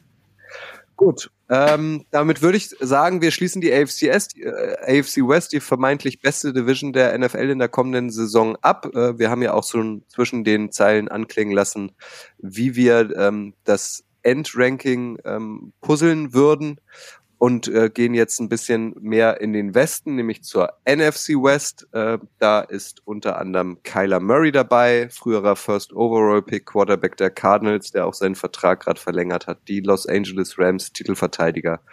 Die 49ers, Andres 49ers und die schon angesprochenen oder angedeuteten Seahawks. Lasst uns mal mit Kyler äh, Murray anfangen. Äh, Kyler ist geiler. Ähm, da haben wir eine schöne These hier stehen Da bin ich gespannt auf eure Ausführung. Die Cardinals starten mit 0 zu 3, also mit drei Niederlagen in die Saison und verpassen die Playoffs. Da bin ich gespannt auf eure Meinung. Ich finde, die Cardinals äh, sind ein wirkliches äh, schwer einzuschätzendes Team. Ich mein Gefühl ist, dass sie nicht besser geworden sind in dieser Offseason. Also ganz, ganz viele Teams haben aufgerüstet, haben sich nochmal verstärkt, haben Schwächen äh, versucht zu verändern und äh, na klar, sie haben mit Marquise Brown einen äh, Hollywood Brown, einen, einen wirklich starken Wide Receiver bekommen, Sie haben mit Daryl Williams einen Super Bowl-Sieger der Chiefs bekommen, aber insgesamt ähm, habe ich das Gefühl, dass sie mehr verloren haben. Chandler Jones, äh, der Edge Rusher, wird ersetzt mehr oder weniger durch durch einen einen Rookie, der dazukommt, der Talent hat, aber der auch Zeit braucht, um reinzukommen. Sie haben Chase Edmonds äh, verloren. Äh, jetzt ist James Conner wahrscheinlich äh, auf Running Back erstmal wirklich äh, die Nummer eins, die klare Nummer eins. Ich habe Christian Kirk für viel Geld an die Jaguars verloren. Kutsche, da warte ich auch immer noch auf deinen Take, wie du das findest, aber äh, das ist ein anderes Thema, nicht für heute. Ähm, und es ist insgesamt so, dass dieses Team wirklich nicht stärker geworden ist. Und dann kommen in den ersten drei Spielen äh, wirklich drei, drei hammerharte Gegner mit den Chiefs, mit den Raiders, mit den, mit den Rams. Äh, die Raiders, wo ich sage, zu Hause äh, in, in Arizona wird das vielleicht noch anders aussehen, aber auswärts äh, im, im Machtzentrum äh, der Raiders im Allegiant Stadium äh, wird es wirklich, wirklich schwer. Und dann auch wieder da das Endprogramm. Also die haben alles dabei, was Rang und Namen hat. Die haben auch selbst eine starke Division. Da sind die Seahawks vielleicht dieses Jahr ein Tick schwächer. Aber der Rest ist immer noch extrem gut. Von daher wird das eine harte Saison für die Cardinals. Und äh, ich bin gespannt, was, was deine Las Vegas-Zahlen da sind. Äh, aber ich, ich glaube, die werden strugglen. Und äh, das 0-3 ist äh, sehr gut vorstellbar. Und dann liegt es wirklich daran zu sehen, ob Kyler Murray ein, ähm, ein wirklich, wirklich starker Quarterback ist oder ob der liegen bleibt. Wir erinnern uns mal an die ganzen Diskussionen der Offseason um Videostunden und wie ernst nimmt er das eigentlich. Ähm, auch da ist was hängen geblieben. Ich kann mir gut vorstellen, dass die Saison, wenn sie nicht gut läuft, für Kyler Murray und die Cardinals zu einem ganz, ganz großen Problem werden könnte. Ja, du sagst es, also zuletzt waren ja die Saisons auch immer unter Cliff Kingsbury ein bisschen dadurch gekennzeichnet, dass sie in der zweiten Saisonhälfte, siehe letzte Saison, komplett eingebrochen sind. Ähm, du hast den, den Schedule schon angesprochen, der ist halt nun gerade in dieser Phase extrem brutal. Ähm, das ist natürlich alles wieder prädestiniert dafür, dass genau das wieder passieren könnte. Ähm, zumal gerade auch in dieser Mid-Season-Phase ähm, im Kyler sich dann auch regelmäßig immer verletzt hat, was vielleicht ja auch ein bisschen an seinem Spielstil liegt. Abgesehen davon glaube ich, dass er schon oft genug gezeigt hat, dass er MVP-artige Spiele abliefern kann über auch Wochen. Ähm, deswegen, also ich glaube, so ein bisschen ist es, ist die Stimmung bei rund um die Cardinals ein bisschen durch dieses ganze Off-Season-Drama und äh, die angesprochenen Geschichten. Ähm, zuvor war ja auch noch irgendwann im Februar hatte doch ähm, war doch Kyler ihn auf überall entfolgt auf allen Social Kanälen, was es ja nicht nur dort gab in dieser Division, wie wir vielleicht noch äh, hören werden. Aber da ist, da ist der Eindruck jetzt ein bisschen schlechter, als er eigentlich ist. Also auch die Moves, die sie jetzt gemacht haben, ähm, Hollywood Brown dafür den First-Round-Pick zu holen, der, der Vertrag läuft jetzt am Jahresende aus, das ist auch irgendwie keine gute Situation. Und ähm, auch James Conner da langfristig zu verlängern, ich glaube, der wird auch nicht nochmal so eine Saison wie letzte Saison abliefern, ehrlicherweise. Aber generell glaube ich trotzdem, dass, dass sie weiterhin ein gutes Team sind äh, im Hier und Jetzt. Ähm, Gerade wenn Kyler verletzungsfrei bleibt. Wobei wir noch gar nicht erwähnt haben, dass äh, der Andrew Hopkins die ersten sechs Spiele gesperrt fehlt. Ähm, das kommt natürlich auch noch mal dazu und ist auch noch mal ein Problem. Ähm, und die Defense ist für mich ohnehin das größte Fragezeichen. Ähm, Chandler Jones haben sie verloren. Wo da der Pass, Pass Rush herkommen soll, so richtig. Ähm, ob JJ Watt fit bleibt, ist auch immer ein größeres Fragezeichen, würde ich sagen. Ähm, von daher bleibt bleiben da einige Fragen. Also wenn euch bei, aber ich wenn ich bei den Arizona so Cardinals was hängen bleiben soll, äh, die haben einen Coach, der am Anfang der Saison besser performt als am Ende der Saison. Am Anfang der Saison haben sie harte Gegner, haben sie ihren besten Receiver, die ersten sechs Spiele nicht äh, und äh, müssen sich eigentlich noch fangen und finden, weil äh, sie wichtige Elemente mit äh, jungen Spielern ersetzt haben das, das klingt nicht nach einer guten Saison. Es tut mir leid. Also je, je länger wir darüber reden, desto mehr wird mir wieder bewusst, dass die Arizona Cardinals äh, wirklich in ganz, ganz große Probleme reinrutschen können. Also das, äh, das kann auch echt eine richtig, richtig bittere Saison werden. Ich höre da raus, ihr glaubt, dass eine Serie brecht, ähm, bricht vielmehr äh, in der jahrzehntelangen Historie äh, der modernen NFL gab es ja ähm, jahrzehntelang, wie gesagt, nicht, dass eine Mannschaft zu Hause den Super Bowl holt. Ähm, das haben ja dann die Tampa Bay Buccaneers mit Tom Brady geändert äh, vor zwei Jahren. Letztes Jahr, also letzte Saison vielmehr, es war ja noch in diesem Jahr, haben die Rams zu Hause gewonnen und jetzt der kommende Super Bowl im Februar 2023 findet ja in Glendale, Arizona bei den Cardinals statt und ich höre da aber raus, die Cardinals werden da keine Rolle spielen bei euch, ja? Schwierig, würde ich sagen. Also das kann ich mir Stand jetzt nicht vorstellen. Wie gesagt, sollte Kyler eine komplette Saison lang auf MVP-Level spielen, ist das unverletzungsfrei bleiben äh, und der Einbruch in der zweiten Saisonhälfte ausbleiben. Aber das sind alles zu viele Wenns und äh, Fragezeichen, haben wir eben schon gesagt. Ähm, der Super Bowl findet ohne die Cardinals statt, ist, glaube ich, keine steile These. Wäre, wäre Fahrradkette, würde Lothar jetzt sagen. Wir blicken wieder nach Las Vegas. Da werden die Cardinals mit 8,5 gerankt. Auch hier gemessen an den prognostizierten Saisonsiegen in der Regular Season. Was meint ihr? Over oder under? Ja, ich weiß nicht. Wie gesagt, ich habe ja gesagt, ob sie dann so schlecht sind. Hm. Da ich, ja, da ich ja ahne, dass Daniel ganz klar under geht, kann ich ja mal over sagen, damit wir ein paar, ähm, paar unterschiedliche ein paar unterschiedliche Prognosen haben. Äh, es wird knapp, aber ich traue es ihnen letztlich zu, weil ich denke, dass die, dass die Stimmung oder das Gesamtbild derzeit schlechter ist, als die eigentlich sind. Ich glaube, dass das Gesamtbild besser ist, als sie wirklich sind. Von daher äh, gehe ich under. Ich gehe auch under. Also acht Siege werden sie holen, vielleicht aber auch nur sieben, auf jeden Fall nicht neun. Ich sehe die Cardinals an Position drei in dieser Division. Wenn man in diesen Tagen rumfragt, das wird ja gern gemacht, na, wer kommt denn in den Super Bowl? Was ist denn die Super Bowl-Begegnung äh, im Februar 2023? Nahezu jeder nennt wieder die Rams. Da wären wir beim Titelverteidiger, die LA Rams. Ähm, wir haben es gerade gesagt, haben im eigenen Zuhause im SoFi Stadium triumphiert und sind zumindest auf dem Papier jetzt nicht schlechter geworden. Ganz im Gegenteil, äh, Vaughn Miller, ein Top-Verteidiger, äh, ist zwar gegangen, wurde aber trotzdem gefühlt adäquat ersetzt. Wer weg ist, ist Andrew Withworth, ein mittlerweile legendärer O-Liner, ist jetzt tatsächlich in Rente gegangen und da sind wir bei der These für die Rams. Und zwar lautet die, die Offensive Line ist auch ohne Andrew Withworth eine Top 5 der Liga. Was sagt ihr dazu? Äh, also ich, ich, also erstmal Andrew Whitworth war auch alt. Äh, ich glaube auch der war nicht mehr, nicht mehr an seinem Höhepunkt. Der hatte unfassbar viel Erfahrung und war für mich so ein bisschen der emotional Lead. Offensive Line ist die wichtigste äh, Positionsgruppe, unglaublich, unglaublich viel gebracht. Äh, ich finde es ganz wichtig. Ich glaube, die Offensive Line ist die wichtigste äh, Positionsgruppe für dieses Team. Also ich glaube, dass sich ähm, das Wohl und Weh ähm, der Rams sehr, sehr stark an dieser, an dieser O-Line äh, am Ende ähm, entscheiden wird weil ein Matt Stafford ist ein guter Quarterback, der ist aber nicht ein Top 3, Top 5 Quarterback, hatte glaube ich letztes Jahr, André, du musst es wieder checken, die meistens Interceptions in der Regular Season aller Quarterbacks.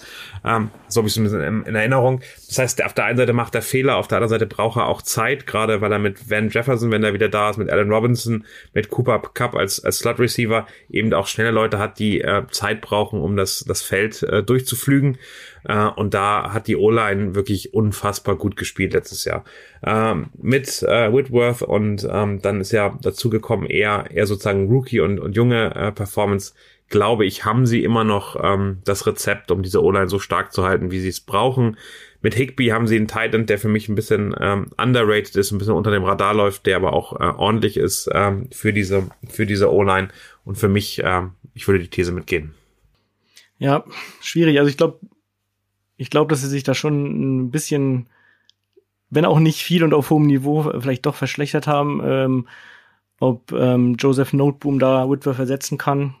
Ähm, die, die, er hat gute Auftritte gehabt. Ähm, letztlich habe ich allerdings auch die Statistik gefunden, dass er bei nicht mal halb so vielen Auftritt in über den letzten beiden Jahre ähm, mehr Pressures als Whitworth zahlenmäßig zugelassen hat.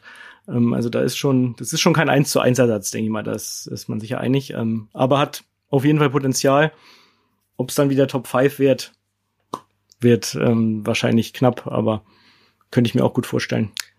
Ähm, generell. Ich glaube, was ganz wichtig ist, André, ist, dass, dass es keine Verletzungen gibt. Also auch diese O-Line, wie ganz, ganz viele andere in der Liga, sind natürlich also immer eine ganz, ganz große Position Group, meistens neun ja, teilweise sogar zehn Leute, die da ähm, im, im Kader sind, weil du eben sehr, sehr viele Verletzungen hast. Äh, die Rams hatten letztes Jahr einfach gar keine Verletzungen, obwohl Andrew Whitworth so stark war. Austin Corbett ist jetzt gegangen ähm, und ähm, damit verliert die, die Line ein bisschen an Tiefe. Ich glaube, das muss man auch mal festhalten. Sobald es da Verletzungen gibt, wird die Qualität dieser Line massiv runtergehen. Und, äh, und das ist auch die Erfahrung, die es da gibt, die hatten eben am wenigsten ähm, Penalties gegen sich. Also weder False Start noch Holding äh, brauchten die, um, äh, um sich Zeit zu verschaffen. Und das wird eben mit jungen Spielern vielleicht anders aussehen. Also ich glaube, das wird wirklich, also da sich hinzugucken. Und ich bin mir ziemlich sicher, dass der Erfolg dieser O-Line wirklich gleichbedeutend mit dem Erfolg dieses Teams ist oder dieser Offense ist. Ähm, das wird äh, wirklich interessant sein zu sehen, ob die mit jungen äh, Spielern das, das so weitermachen können. Leader bei geworfenen Interception in der vergangenen Saison bei den Quarterbacks, ich weiß es leider, äh, war Trevor Lawrence übrigens. Der hat am meisten Interception geworfen.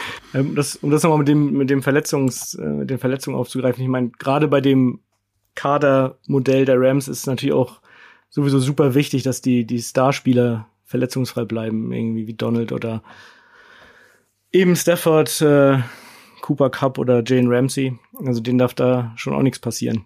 Gut, das gilt, trifft auf die meisten NFL-Teams zu, schön. aber da nochmal verstärkt finde ich. Schön übrigens, Kutsche, wir haben beide recht. Uh, Stafford und Trevor Lawrence haben beide 17 Interceptions geworfen. Na, guck mal, das ist doch schön.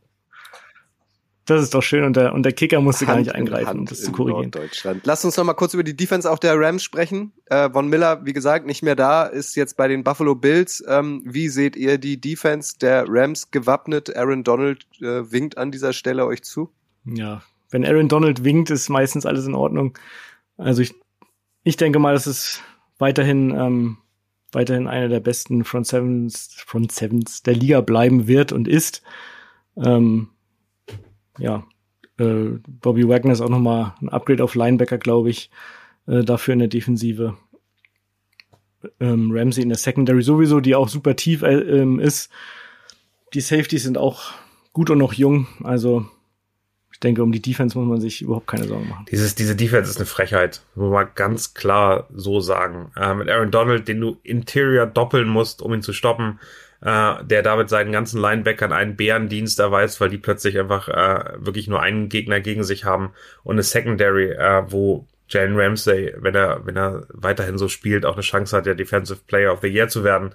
Ähm, und dann eben ähm, auch da eine Tiefe mit Taylor Rapp, mit Jordan Fuller zu haben, die irgendwie Anfang 20, Anfang Mitte 20 sind. Ähm, und so ein Safety kann ja schon ein bisschen länger spielen, wie man, wie man sieht, ist das, ist das äh, wirklich für die nächsten Jahre echt gut aufgestellt mit die beste Defensive der Liga mit so zwei, drei anderen. Ähm, das ist, das ist bitter. Auch in Las Vegas gelten die Rams als Favorit, äh, mindestens in ihrer Division. Da werden sie mit einer 10,5 prognostiziert. Over oder under? Für mich die klarste Entscheidung, klar over. Also äh, wenn die nicht 13 oder 14 Siege in dieser Saison holen, dann würde ich mich sehr wundern. Ich gehe auch klar over, wobei wir natürlich auch hier wie, wie immer den Schedule erwähnen müssen, ähm, der bei den Rams, dadurch, dass sie jetzt äh, den Super Bowl gewonnen haben, auch wesentlich schwerer ist als in der vergangenen Saison. Ähm, dadurch, dass ja auch die, die äh, NFC West gegen die AFC West spielt. Also das wird schon kein Zuckerschlecken und ähm, wie gesagt, das Verletzungsglück der vergangenen Saison hast du angesprochen, ähm, wenn da dann was passiert. Ähm, kann es natürlich auch knifflig werden in dem Kontext, aber ich gehe da natürlich auch klar over. An dieser Stelle eine ganz klare Empfehlung, wenn ihr es euch berufsjobmäßig irgendwie einrichten könnt, äh, schlagt euch die Nacht um die Ohren, heute in einer Woche vom 8. auf den 9. September live im Free TV zu sehen bei uns in Deutschland. Da empfangen die Rams zum NFL-Eröffnungsspiel die Buffalo Bills. Und ich habe mittlerweile von wirklich vielen Menschen gehört, äh, dass sie dieses Duell dann auch im Super Bowl äh, nochmal erwarten. Also da treffen wirklich zwei absolute Top-Teams der NFL zum Start der neuen Saison aufeinander. Wenn ihr es irgendwie einrichten könnt, vorschlafen könnt, was auch immer, schaut euch das live an, weil ich glaube, wenn wir das sehen, dann sind wir auch alle in der neuen Saison angekommen. Jetzt geht's um deine 49ers André, äh, du hast es angedeutet, äh, eine noch relativ frische News. Jimmy Garoppolo, äh, der Quarterback der 49ers. Einige haben damit gerechnet, äh, dass er ähm, die Bay noch verlässt, dass er äh, vielleicht sogar getradet wird, Pustekuchen. Ähm, er bleibt, hat seinen Vertrag jetzt so ein bisschen umstrukturiert, wird dadurch auch ein bisschen günstiger sein äh, für die 49ers. Debo Samuel, äh, ein, ein Hybrid-Offensivspieler, der sowohl fangen als auch gut laufen kann, hat seinen Vertrag auch verlängert und da sind wir schon bei unserer These, die da nämlich lautet, ähm, es wird die erste 1000 Yard Saison für Brandon Ayuk. Das ist so ein weiterer junger, sehr talentierter äh, Wide Receiver der 49ers und er wird mehr Yards dadurch generieren als Debo Samuel. Was sagst du denn dazu? Ja, ähm, ich sag dazu, also ähm, in letzter Saison war es ja so ein bisschen so, dass ähm, Ayuk zu Saisonbeginn äh, im vielbeschworenen Doghouse von Kai Shanahan saß, irgendwie gar nicht richtig zum Zuge kam. Dann in der in der zweiten Saisonhälfte schon richtig stark war. Ähm, jetzt hat er ein richtig gutes Camp hingelegt und eine gute Preseason, ähm, an der Debo Samuel ähm, nach seinem ganzen Vertragshickhack äh, ja phasenweise nicht teilgenommen hat, hat auch da mehr Snaps bekommen. Ähm, wurde von, von mehreren Spielern, äh, wurde da in, in den Interviews, äh, die man auch nicht immer so sehr für voll nehmen kann, weiß ich schon, aber wurde betont, was für ein, für ein starkes Camp äh, Ayuk da hingelegt hat. Von daher dass er eine 1000 Yard Saison hinlegt, glaube ich auf jeden Fall. Ob er dann am Ende mehr als ähm, Debo verbucht, wird man sehen. Für den wird es natürlich auch schwer, diese gigantische Vorsaison zu wiederholen erstmal. Ähm, ja. Und was natürlich dann auch ein bisschen reinspielt, werden wir wahrscheinlich nicht drum kommen, um den Quarterback äh, zu reden. Natürlich auch ein bisschen die, die Hoffnung, dass, äh, dass Ayuk eben von den vom stärkeren Arm von Trey Lance profitieren können wird äh, und so natürlich auch mehr Yards äh, sammeln wird als in der Vorsaison. Genau, ich glaube, ich glaube, dass das Spannende ist wirklich, ähm, wie äh, wie es am Ende aussieht mit mit Trey Lance. Ich glaube, dass Jimmy G jetzt eine schöne Message ist, dass es am Ende aber keinen großen keinen großen äh, Impact hat, außer Trey Lance verletzt sich. Der wird als Mentor dann, glaube ich, da gesehen äh, und äh, kann dann vielleicht im nächsten Jahr entspannt äh, woanders hinwechseln, kriegt da die Möglichkeit, sich frei zu entscheiden, nicht irgendwie einen Trade zu machen zu müssen oder gefranchise-tagged oder whatever. Also das ist am Ende, glaube ich, für ihn auch eine Freiheit dafür ähm, ganz, ganz richtig zu der These zwischen Ayuk und Debo Samuel. Ich glaube, dass es eines der underrateden äh, Duos der Liga ist. Also äh, wir reden immer über Renfro und Adams bei den Raiders, aber Ayuk und Debo Samuel haben jegliche Chance da mitzuspielen und eine irre eine irre Entwicklung zu machen. Ayuk ist, ist der, ist ein bisschen dieser Roadrunner, der, der über außen dann unglaublich äh, schnell auch Separation schaffen kann. Da hat Trey Lance den, den stärkeren Arm, wie du schon gesagt hast, André. Das wird, glaube ich, interessant sein. Ich bin wirklich gespannt, wie Debo Samuel eingesetzt wird. Ein Teil dieser Vertragsverlängerung war ja, dass er nicht mehr als Running Back eingesetzt wird oder weniger als Running Back eingesetzt wird, was also für mich eine dieser unfassbaren Qualitäten war. Schon im Super Bowl gegen die Chiefs 2020 äh, wo ich dachte, scheiße, wo kommt dieser Samuel plötzlich her und wie schafft er es wirklich, die ganze äh, Defense irgendwie durchzurödeln. Ähm, die Rolle wird Ayuk ja nicht einnehmen, von daher bin ich sehr gespannt, wie diese, wie diese Offense aussieht mit, aus meiner Sicht, einem unterdurchschnittlichen Running Back Core. Also das ist so ein bisschen für mich das Problem dieser Offense äh, und ähm, da bin ich wirklich gespannt, äh, wie sie das gelöst kriegen. Letzte Saison sehr, sehr stark mit Debo Samuel, der für mich den Running Back Core dann fast ergänzt hat und fast stärker gemacht hat. Wenn der diese Saison das nicht mehr darf, weil er im Vertrag verankert hat, dass es, dass es, dass es äh, nicht seine Position ist. André, da die Frage an dich. Äh, wie schafft ihr die Running Back, den Laufspiel äh, zu etablieren, ohne Debo Samuel so prominent? Ja, erstmal ist das natürlich auch ähm, was, was äh, Lance dem Spiel noch als extra Note im, im Vergleich zu, zu Garoppolo hinzugibt. Also das generell mal was, was äh, Lance dem Spiel noch als extra Note im, im Vergleich zu, zu Garoppolo hinzugibt. Also das generell mal, also was diese Offense mit äh, Trey Lance alles sein kann, ähm, durch das Laufspiel, durch seinen Arm, also das finde ich echt super spannend und das, das, das Ceiling ist da echt so viel höher als mit Jimmy. Ähm, ja, so ansonsten, jetzt haben sie auch schon wieder im, im Draft schon in der dritten Runde mit äh, Ty Davis Price den Running Back früh gewählt, was auch wieder einige Leute etwas komisch fanden. Den letzten Running Back, den sie früh gewählt haben, Trey Sermon, haben sie gestern gewaved. Ähm, also da ist das Händchen auch nicht immer glücklich, sage ich mal. Elijah Mitchell hat letztes Jahr eine sehr gute Saison gespielt, musste auch, hat auch sehr viel Workload und war entsprechend auch öfter mal verletzt. Ähm, von daher sehe ich schon auch, dass, dass äh, das Running Core da nicht so super ist, aber das äh, Scheme von, von Kai Shanahan favorisiert das natürlich schon auch ein bisschen und das werden sie schon wieder zum Laufen kriegen. Mit Debo Myler, Murray und Hollywood gewappnet gegen äh, Matt Stafford und Cooper Cup bei den Rams gegen Kyler Murray und Hollywood Brown und ähm, Cooper Cup bei den Rams gegen Kyler Murray und Hollywood Brown und ähm, generell ist die Defensive Line auf jeden Fall wieder eines der absoluten Prunkstücke dieses Teams. Generell ist die Defensive Line auf jeden Fall wieder eines der absoluten Prunkstücke dieses Teams. Ähm, also Nick Bosa kam ja letztes Jahr gerade von Kreuzbandriss zurück und hat trotzdem schon eine unglaublich starke Saison gespielt. Sie mit äh, Drake Jackson noch jemanden gedraftet wird ähm, das, das wird eher stärker als schlechter werden. Jetzt haben sie mit äh, Drake Jackson noch jemanden gedraftet, der vielleicht von der anderen Seite ein bisschen Druck machen kann, damit sich nicht alles zu sehr auf Bosa konzentriert. Ähm, Armstead wird aus der Mitte da auch weiter Druck machen. Ähm, Javon Kinlaw ist da so ein bisschen Fragezeichen. Der, den hatten sie ja einst quasi nach dem DeForest Buckner Trade äh, gedraftet als Nachfolger. Das hat bisher noch nicht geklappt. Ähm, das ist für mich schon noch ein Fragezeichen. Das muss er noch zeigen. Ähm, aber um die Defense mache ich mir eigentlich wenige Sorgen. Die Secondary ist ähm, besser geworden mit ähm, Stevarius Ward, den Daniel gut kennt. Und der Defensive Coordinator, das vielleicht noch, ähm, Demico Ryans hat letztes Jahr schon ein sehr starkes Debüt hingelegt. Ähm, und da befürchte ich ein bisschen, dass es keine zu steile These ist, ähm, dass es, dass der vielleicht nächstes Jahr irgendeinen Head Coaching Job in der NFL bekommt. Auch hier blicken wir natürlich wieder ins Zockerparadies nach Nevada, nach Las Vegas. Dort werden die 49ers mit einer glatten 10 eingeschätzt. Over oder under? Ich habe sie auch bei 10. Äh, wenn du mich nach Over oder Under fragst, ähm, sagst du Mittel?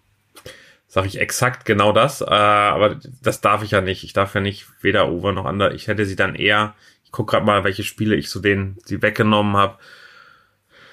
Was kann ich mir denn vorstellen? Verlieren sie eher nochmal eins oder gewinnen sie dann? Sie starten für mich, für mich wirklich mit sechs, äh, mit 4-2 aus den ersten sechs Spielen. Ähm, oh, ich habe die schon sehr positiv gewenkt. Ich habe ein Spiel am äh, Spieltag 15 gegen Seattle, wo ich glaube, dass Seattle mal überrascht und gewinnt. Das können die natürlich genauso gewinnen, deshalb nehme ich Over. Ja, ich muss da natürlich auch Over gehen. Ähm, auch wenn natürlich noch eine, einige Fragezeichen eben gibt, wie sich das äh, mit Lenz entwickelt. Da wird es natürlich auch einige Rückschläge geben. Die O-Line haben wir jetzt auch noch gar nicht drüber geredet, ist auch so ein bisschen Fragezeichen, ehrlicherweise, vor allem in der Mitte. Ähm, das wird sich zeigen. Aber Daniel hat es gesagt, ähm, der Start ist recht, könnte easy sein. 4-2 sollte da eigentlich mindestens drin sein, was natürlich dann auch Lenz zugutekommt, um sich vielleicht ein bisschen einzugrooven. Aber wo, also, wir, wo wir über schwere Schedules reden, die 49ers ja. haben eher einen einfachen Schedule. Also da muss man ganz klar sagen, äh, das ist in Ordnung. Das äh, ist ein Vorteil, den sie da haben. Viele Teams, die jetzt nicht äh, unfassbar äh, starke äh, Records in, in, in der Projection haben. Von daher glaube ich, dass das ihnen zugutekommen kann, da auch einen positiven Vibe bei Trey Lance mitzunehmen. Aber am Ende kommt es auf Trey Lance und dessen, dessen Entwicklung an. Also das, das ist, glaube ich, das, wo alles von abhängig ist. Und äh, das ist bei dem jungen neuen Quarterback ja immer das Problem. Naja, aber für die, für die, für den jungen ähm, neuen Quarterback ist natürlich auch eine gute O-Line äh, wichtig und da macht, das macht mir da ehrlich gesagt eher noch Sorgen. Was man vielleicht auch noch sagen kann, die in den letzten Jahren unter Shanahan war das Verletzungspech wirklich immer unfassbar. Also sie waren immer zu den Top 5 Teams ähm, in der Most Injured äh, Teams in der Liga. Also wenn das mal ein bisschen Da gibt's schlimmere O-Lines, André, da musst du dir keine Sorgen machen. Die ist in Ordnung. Ah, okay. Gut, ihr geht over. Äh, allein aus reiner Bockigkeit gehe ich dann halt äh, under, damit wir dann auch noch mal ein bisschen Abwechslung hier haben. Aber es ist eigentlich schon schwer. Also neun Siege sehe ich, also auch mindestens bei den 49ers. Und ich sehe sie an zwei in der Division. Last but not least haben wir noch die Seattle Seahawks. Da schließt sich der Kreis zur AFC West. Die Seahawks nämlich künftig, das wird Ähm, das wird eine Umstellung sein für uns alle. Ohne Russell Wilson stand jetzt auf dem Papier ist Drew Lock da der Starting Quarterback, ähm, die aus den, ja, muss man ja fast schon sagen, aus dem letzten Jahrzehnt erfolgsverwöhnten Seahawks-Fans müssen sich wahrscheinlich dran gewöhnen, dass in dieser Saison zumindest ähm, wieder keine Top-Position herausspringen wird. Ein lieben Gruß an dieser Stelle an unseren Detti, der auch hier zum festen Ensemble von Icing the Kicker gehört, der bekanntlich Seahawks-Fan ist.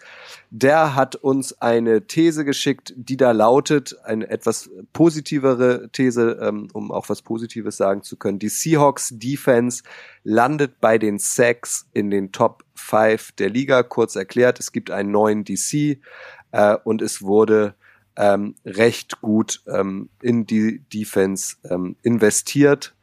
Ähm, das ist für ihn äh, auf jeden Fall ein Maßstab dafür, ähm, dass es zumindest in der Kategorie Sex gut aussehen wird in Seattle. Was sagt ihr dazu? Ich bin, ich glaube, wir trauen uns beide nicht äh, auszusprechen. Du hast angefangen mit äh, Last but not least. Ich würde sagen, Last and least. Ja, leider Gottes in dieser Division. Ähm, die Seahawks sind auf dem Papier echt nicht gut aus. Also ähm, natürlich haben sie den Lichtblick Receiver, ähm, DK Metcalf ähm, und und Co sind dann fallen da vielleicht raus. Die sind wirklich eine immer noch eine Top 10 Unit, ähm, aber der Rest ist wirklich wirklich schwer. Ich glaube nicht an Drew Lock. Ich glaube nicht an diese O-Line, auch wenn sie so gut, also das erste Mal reingedraftet worden ist und wirklich investiert worden ist. Aber ich glaube, das ist eine langfristige Entwicklung. Ich glaube nicht an die Running Backs. Ähm, wo wir dann auch ähm, dann gesundheitsbedingt äh, teilweise dann, dann Rücktritte hatten. Ich tu mich auch bei Sex noch schwierig. Ich finde diese Front Seven ähm, unterdurchschnittlich in der Liga und ich glaube auch, dass der der Coach da äh, was was Neues reinbringt. Äh, Clint Hurt da da was auch verbessern kann, aber ähm, ich äh, sehe sie ich sehe sie noch nicht so stark und ich kann auch verstehen, dass für ein Detti ähm, der Hoffnungsschimmer, dass da es eine Entwicklung gibt, dass es da eine Verbesserung gibt, dass man sieht, wo es hingeht, ähm, dann, äh, dann verständlich ist. Ich glaube, dass dieses Seattle Seahawks Team sich relativ schnell aus jeglichem positiven ähm, Saisonverlauf äh, verabschieden möchte. Und ich befürchte auch ein bisschen äh, mit Sinn und Verstand Richtung Rebuild denkend. Ja, äh, du hast es eigentlich schon alles gesagt. Ähm, der die natürlich ein bisschen versucht hat, das Licht im Tunnel, äh, am Ende des Tunnels zu sehen.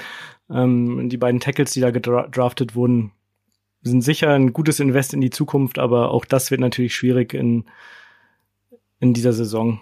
Also mir fällt es da auch schwer, allzu viel Positives zu sehen. Äh, außer Jamal Adams ist in der Defense auch nicht mehr so viel da von dem, was die mal stark gemacht hat. Unzählige Starter haben sie abgegeben. Ähm, Drew Lock, ja, dazu muss man eigentlich gar nichts sagen. Also also wenn die, wenn die eine positive Entwicklung dieser Saison gewollt hätten, hätten sie sich Jimmy G geholt. Keine Ahnung, ob er wirklich getradet worden ist, aber ich glaube, man muss keine Angst vor den 49ers haben. Das hätten, äh, hätten also vor den Seattle Seahawks haben, auch mit Jimmy G. Das hätten die 49ers gemacht. Ich glaube, sie haben es ganz bewusst nicht gemacht, zu sagen, so, wir, wir bauen jetzt nochmal auf und äh, vielleicht hat erst ähm, dann der Coaching-Staff auch das Ziel, ähm, dann dieses Team besser zu übergeben, als es sich jetzt gerade anfühlt. Also ich kann mir gut vorstellen, dass Pete Carroll diesen Rebuild noch macht. Der ist ja auch schon in einem biblischen Alter gefühlt für einen, für einen Sportcoach. Ähm, und ähm, das jetzt nochmal eine gute äh, Basis baut, um dann äh, an, äh, an seinen Nachfolger abzugeben. Aber dieses Team aktuell wird keinen Spaß bringen und äh, ich freue mich für alle Seahawks-Fans, dass dieses Team nach Deutschland kommt. Ich hätte mir gewünscht, dass sie mit einer, einer besseren Verfassung äh, in München spielen. Lasst es uns kurz und schmerzlos machen. Auch hier blicken wir nach Las Vegas. 5,5 ist hier die Quote. Over oder under? Also es tut mir sehr leid, äh, Detti, wenn du das irgendwo hörst am Strand von Dänemark, aber ich gehe da under. 4-13 ist es bei mir und in der Division 1-5. Äh, sie gewinnen dann ein Spiel, habe ich eben gerade schon gesagt, gegen die 49ers. Äh, André, das zumindest ein bisschen der, dass ich, dass ich äh, der Kollege Detti mal freuen darf an einer Woche aber ähm, das Team ist sehr am Ende dieser Liga. Ich sehe nur zwei Teams, die aktuell ähm, schwächer sind in, in, der NFL und das sind die Giants bei mir. Nee, es sind drei Teams sogar. Es sind die Giants, die Bears und die Falcons, die ich noch schlechter sehe als die Seahawks. Die Texans siehst du besser als die Seahawks? Die Texans haben unglaublich spannende neue Spieler da. Vom Running Back, ich bin Davis Mills Fan. Ich kann mir vorstellen, dass die Texans zwei Siege mehr holen. Okay. Ich gehe auch under. ähm, sechs Siege holen die Seahawks nicht. Also, das ist, glaube ich, leicht verdientes Geld. Wenn es Zocker unter euch gibt, da könnt ihr, glaube ich. Oh, wenn die hinterher wieder zurück zu dir kommen, kurz schon sagen. Ja, das stimmt. Das ja, die, die Aussage mit, mit leicht verdientem Geld. dünnes Eis. Vor allem, und das ist ja das Schöne, Sache. die NFL ist schwer vorherzusehen. Es wird immer eine Überraschungsmannschaft mindestens geben. Es wird äh, immer ein paar Teams geben, die überraschenderweise dann plötzlich enttäuschen. Ähm, das macht diese Liga ja auch aus, diese Ausgeglichenheit. Wer weiß, wer am Ende im Super Bowl steht, das ist wirklich schwer zu sagen. Rams und Bills macht natürlich Sinn, aber wahrscheinlich kommt doch alles wieder ganz anders. Wer hat ähm, im letzten Super Bowl schon mit den Cincinnati Bengals gerechnet? Wir haben es ganz am Anfang dieser Ausgabe gesagt, Icing the Kicker, der NFL-Podcast in Kooperation zwischen der Footballerei und dem Kicker, gibt es ab sofort wieder wöchentlich, jeden Donnerstag Nachmittag im Postfach eures Podcast-Dealers des Vertrauens. Nächste Woche mit äh, nächste Woche Donnerstag schauen wir natürlich auf äh, den NFL Kickoff zwischen den Rams und den Bills nochmal etwas detaillierter und ähm, werden uns auch noch zwei, drei andere Spiele aus NFL Week 1 äh, rauspicken, äh, über die wir sprechen wollen. Wir werden das Ganze immer ein bisschen kategorisieren oder rubriki rubrikisieren, wie auch immer ähm, ihr das wollt. Äh, News bekommt ihr natürlich auch von uns. Also hier nochmal der Hinweis, wenn ihr diesem Podcast noch nicht folgt, noch nicht auf Abonnieren gedrückt habt, fühlt euch herzlich eingeladen. Ähm, uns macht das eine Menge Spaß und auch das waren, haben wir ja schon mal gesagt, ähm, Feedback immer gern willkommen positiv, negativ, Anregungen, Vorschläge, Ideen. Ähm, wir wollen da im engen Austausch mit euch stehen. Wenn ihr Fragen habt, schickt sie uns auch gerne. Ähm, dann versuchen wir sie in den jeweiligen Episoden unterzubringen. Daniel, André, vielen Dank äh, für eure Expertise, vielen Dank für eure Zeit. Schön, dass ihr gerade bei dieser Preview mit euren beiden Lieblingsteams ähm, Zeit gefunden habt, dabei zu sein. Also ein Dank an dieser Stelle von mir an euch. Ja, danke auch, Kutsche. Ich, euch beiden wünsche ich natürlich viel Erfolg für euren Book Release. Nächstes gebracht. Gut.